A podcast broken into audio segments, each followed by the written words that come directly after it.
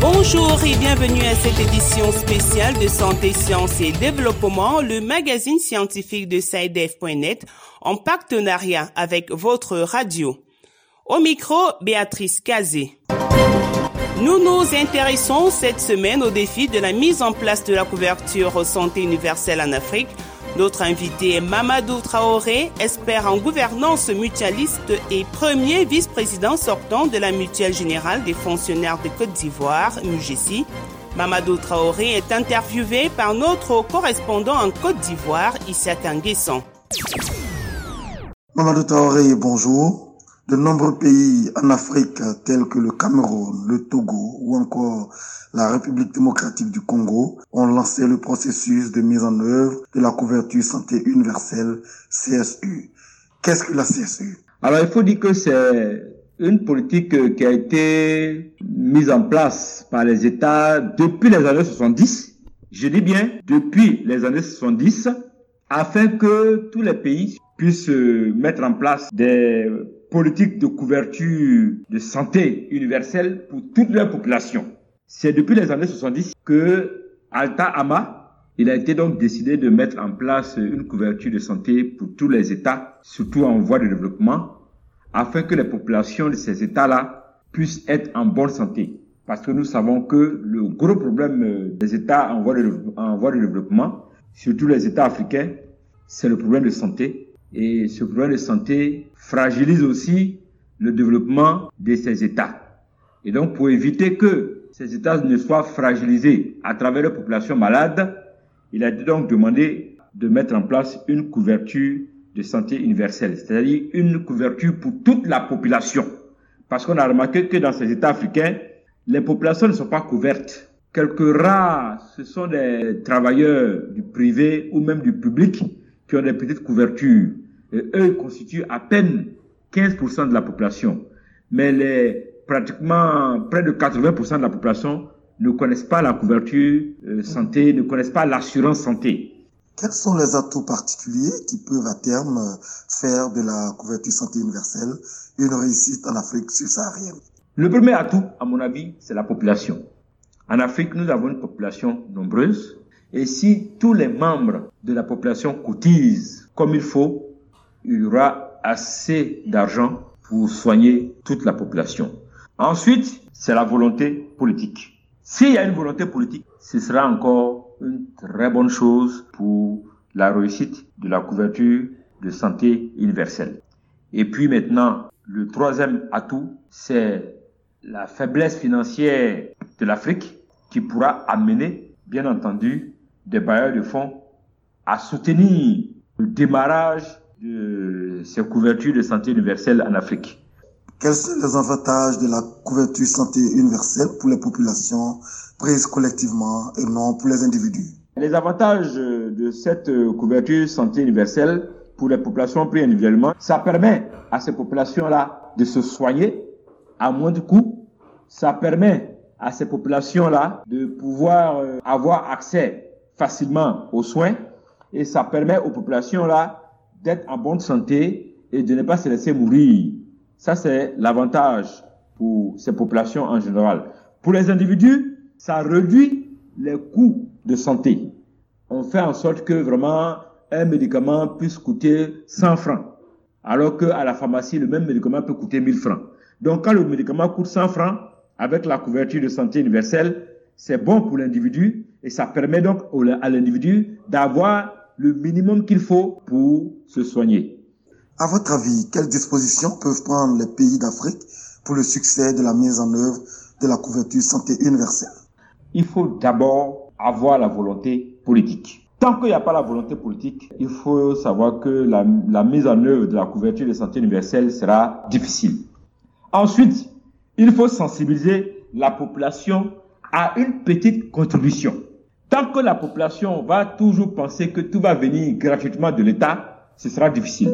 Ça, c'est la deuxième disposition. Et puis, la troisième disposition, il faut que l'État augmente le pourcentage de sa prise en charge de la population. Parce qu'aujourd'hui, il faut reconnaître qu'au niveau de la santé, les pays d'Afrique utilisent à peine, je dirais bien à peine 2% de leur budget global pour la santé, ce qui est vraiment très peu. Pour faire avancer cette option de santé publique, en 2015, comme vous le savez, les pays membres des Nations Unies se sont engagés à mettre en place la couverture santé universelle d'ici 2030 dans le cadre des objectifs de développement durable, les ODD. Sur le continent africain, six ans après, très peu de pays ont engagé le processus. Quel commentaire vous inspire ce constat et quels sont les obstacles de la mise en place de la CSU Les pays africains, malheureusement, ont toujours tendance à tendre la main à l'Occident pour pouvoir financer la couverture de santé universelle. Pour moi, c'est une mauvaise chose. En réalité, les mécanismes de financement, c'est qu'on demande une petite contribution à la population. Et puis, l'État maintenant favorise à travers des subventions pour que les médicaments soient à moins de coût. Voilà le mécanisme. Le mécanisme, donc, pour résumer, c'est une petite contribution de la population et puis le reste est pris en charge par une subvention de l'État. Pour le cas de la Côte d'Ivoire, par exemple, la CMU, la couverture maladie universelle, elle est financée à hauteur de 1000 francs par tête.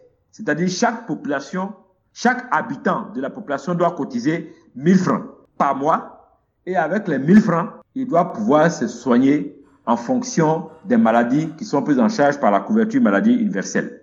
Et le reste, bien entendu, est pris en charge par l'État à travers une subvention.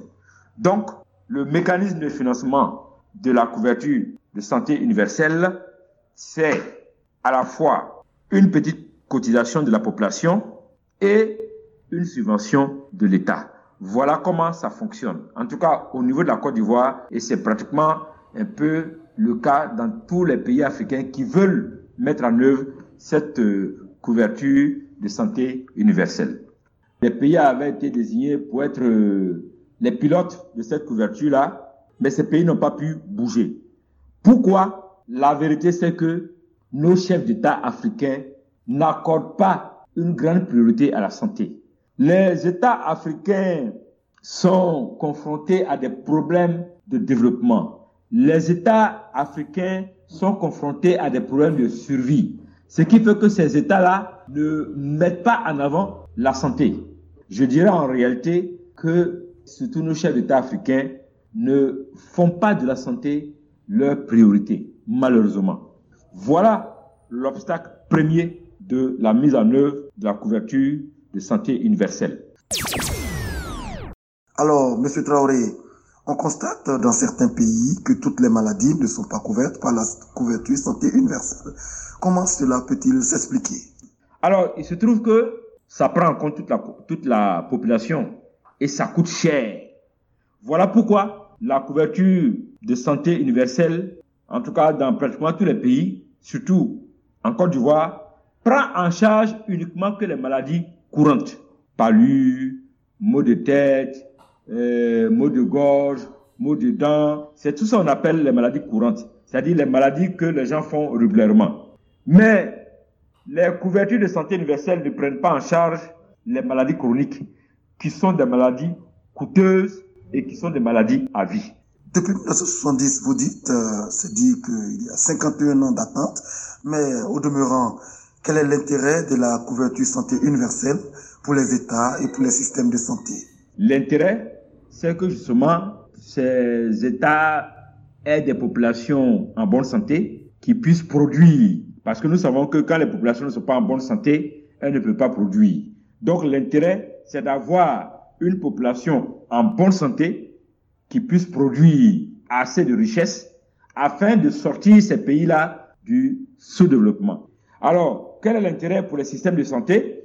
Bien entendu, comme ce sont dans les hôpitaux, les centres de santé publics que se fait cette couverture de santé universelle, donc, ça va amener forcément ces États-là à améliorer leur système de santé, en d'autres termes, équiper les hôpitaux publics, construire suffisamment d'hôpitaux publics afin que les populations soient plus proches des hôpitaux. Parce que nous savons qu'en Afrique, euh, les hôpitaux ne sont pas assez nombreux. Nous savons aussi que les populations ne sont pas proches des hôpitaux et nous savons aussi que nos hôpitaux sont très très mal équipés. Pour le système de santé, a un avantage, c'est que ça va amener les États à construire des hôpitaux euh, assez performants et les équiper. Justement, le fait que toutes les maladies ne sont pas couvertes par la CSU fait grincer des dents, et chez vous ici même en Côte d'Ivoire, des fonctionnaires se plaignent de l'arrimage CMU, assurance privée. Euh, comment la CSU cohabite-t-elle avec l'assurance maladie sans faire euh, double emploi? Bon, moi je prends le cas de la Côte d'Ivoire. Je prends particulièrement le cas de l'arrimage couverture maladie universelle et CMU. Par exemple, au niveau de la CMU en Côte d'Ivoire, les fonctionnaires qui cotisent déjà pour les maladies courantes, on ne leur permet plus de cotiser deux fois pour les mêmes maladies. Donc, la même cotisation qu'ils font pour la CMU, une partie de leur cotisation va à la MUGFC et une partie à la CMU. Ce qui fait que, au niveau de la Côte d'Ivoire, par exemple, chaque mois, avant, l'État versait à la MUGFC 1 milliard 500 millions. Mais depuis que la CMU a été mise en place et depuis que l'arrimage a été fait, l'État verse dorénavant à la MUGFC 600 à 700 millions. Et le reste va à la CMU. Donc, ce qui fait qu'au niveau de l'arrimage CMU-MUGFC, une partie des cotisations des fonctionnaires va à la CMU pour la prise en charge des maladies courantes et puis une autre partie de leur cotisation vient à la MUGFC pour la prise en charge des maladies euh, chroniques. C'est pareil avec les assurances privées qui sont dans les entreprises privées. Dans les assurances privées, c'est la même chose. Les travailleurs cotisent une partie à la CMU pour prendre en charge les maladies courantes et puis une autre partie pour prendre en charge les maladies chroniques. Mais il faut reconnaître que, compte tenu du fait que la CMU a des difficultés pour démarrer, ça crée beaucoup de désagréments au niveau des fonctionnaires, même au niveau du privé la CMI n'a pas encore atteint sa vitesse de croisière, pour pouvoir bénéficier à partir de 2022 de toutes les assurances privées, il faut d'abord avoir été enrôlé à la CMU. C'est cette note qui a été prise par l'État de Côte d'Ivoire et qui va se mettre en œuvre en janvier 2022. Et en fin de compte, euh, comment des organisations internationales telles que l'OMS peuvent-elles soutenir les pays africains dans l'atteinte de cet objectif de couverture de santé universelle pour les populations. L'OMS peut soutenir nos États africains à travers l'aide à la sensibilisation aux populations. Je pense même que l'OMS peut amener les États africains à prendre en charge à hauteur même de 10 à 15% de leur budget la santé de leur population. C'était l'expert en gouvernance mutualiste Mamadou Traoré dans un entretien réalisé par Isia Kanguessan.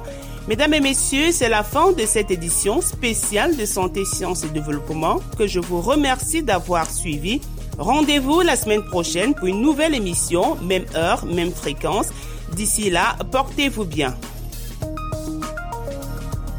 Cette émission est disponible en podcast sur le site sidev.net/fr. Cette émission a été réalisée sur financement du CRDI, le Centre de recherche pour le développement international, un organisme public canadien.